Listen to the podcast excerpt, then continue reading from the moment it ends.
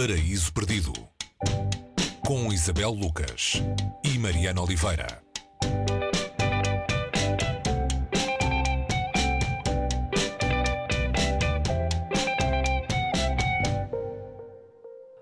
Hoje no Paraíso Perdido vamos até à Catalunha, eh, no duplo sentido de que é catalão Jaume Cabreu, autor do livro Eu Confesso, eh, e também no sentido em que a história nos leva para a Catalunha, eh, para Barcelona mais concretamente.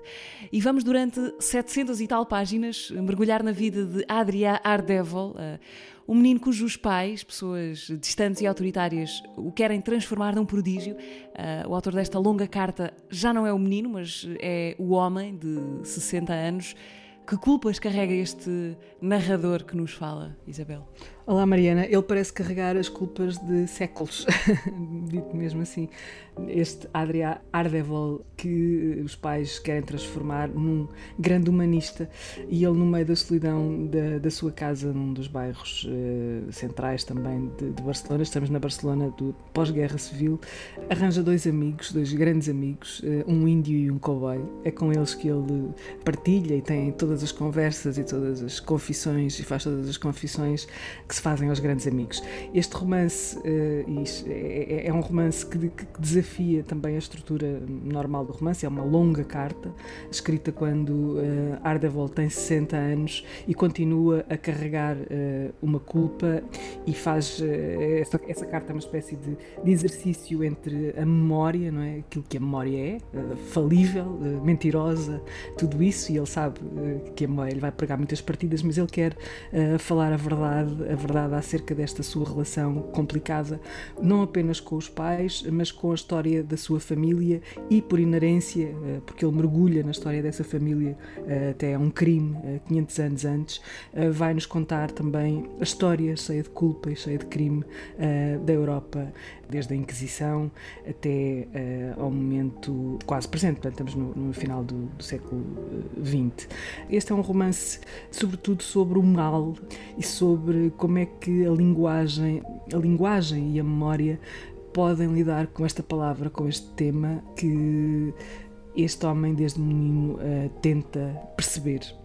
Uh, falavas ali da, da questão da, da, memória e como a memória é traiçoeira. Ele, ele pede-nos até que não acreditemos demasiado nele, não é? Naquilo Sim. que ele conta. Não te fiz em mim, diz ele. Não te fiz uhum. em mim. Sei que neste género tão propenso à mentira, como é o das memórias escritas para um único leitor, tenderei sempre a cair de quatro patas no chão como os gatos, mas vou fazer um esforço para não inventar muito. Portanto, o leitor é avisado. Esta história tem um violino, uh, um violino Storioni. Uh, esse violino é, é, é, quase personagem também, ou pelo menos um símbolo esse violino tem uma memória importante guardada. Sim, ele, é, é, a história deste violino um, começa a ganhar contornos uh, de uma grande história a partir do momento em que o pai uh, da Adrià morre, ele, ele, tinha 10 anos, e ele tenta uh, descobrir ou perceber de onde vem a fortuna da família. E há, um, há este violino, este violino que ele tenta tocar, e há, há, uma passagem no livro em que, que eu acho que é um bocadinho exemplar do tom que se vive aqui.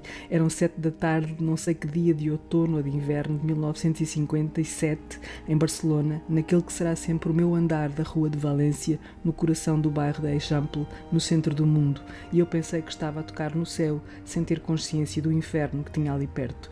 Portanto, este violino é, é essa coisa ambígua, qualquer coisa de perfeito, mas carrega também ele um peso, uh, o peso da história uh, que o leva até às mãos uh, de Adrià. E, portanto, à medida que vamos entrando nestas histórias parecem muito particulares, não é? De, uma, de, um, de, um, de um rapaz, de uma, de uma família, depois de um bairro, de uma cidade, um, de um continente.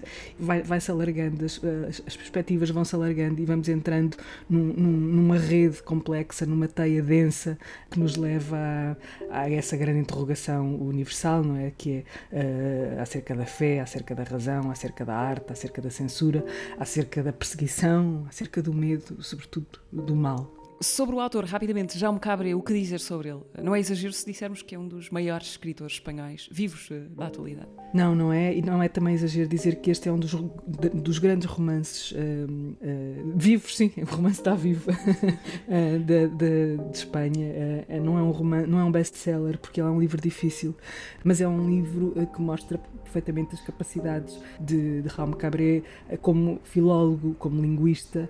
Ele é um homem que explora as capacidades da linguagem e tem uma carreira hum, ligada também ao cinema e à televisão. Começou como contista, é professor, nasceu em Barcelona em 1947 e continua a escrever. Hum, este foi o último romance que publicou, mas já publicou contos depois disto e conseguimos lê-lo em português. Não uma obra extensa que ele tem, mas pelo menos este, eu confesso, está aqui e há mais dois ou três livros.